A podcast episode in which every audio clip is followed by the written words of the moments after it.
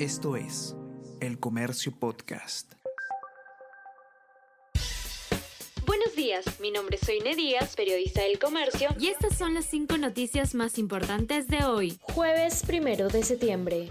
General se aparta de caso de Colchado tras conocerse lazos con investigados. Director de Investigaciones de Inspectoría, Carlos Tuce, tiene nexos con Luis y Héctor Pasapera, a quienes la Fiscalía implica en caso Puente Tarata. Se programó para este lunes 5 la citación al coronel Harvey Colchado, líder del equipo especial, a fin de notificarle la denuncia de Castillo.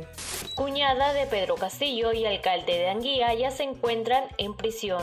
Hermana de la primera dama, Jennifer Paredes, afrontará en el penal anexo de mujeres de Chorrillos la investigación por irregular adjudicación de obras y el burcomaestre en Ancón 1.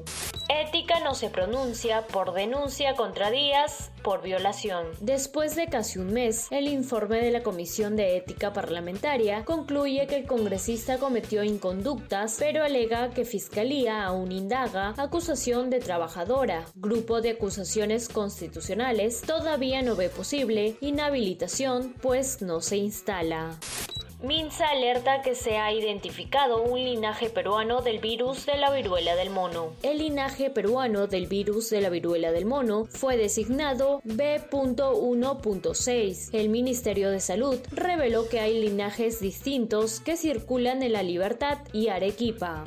Melgar sufre fuerte golpe en Quito, pero mantiene la esperanza. El club arequipeño cayó 3-0 ante Independiente del Valle en el partido de ida de la semifinal de la Copa. El miércoles de la próxima semana tendrá la opción de revancha bajo el Misti.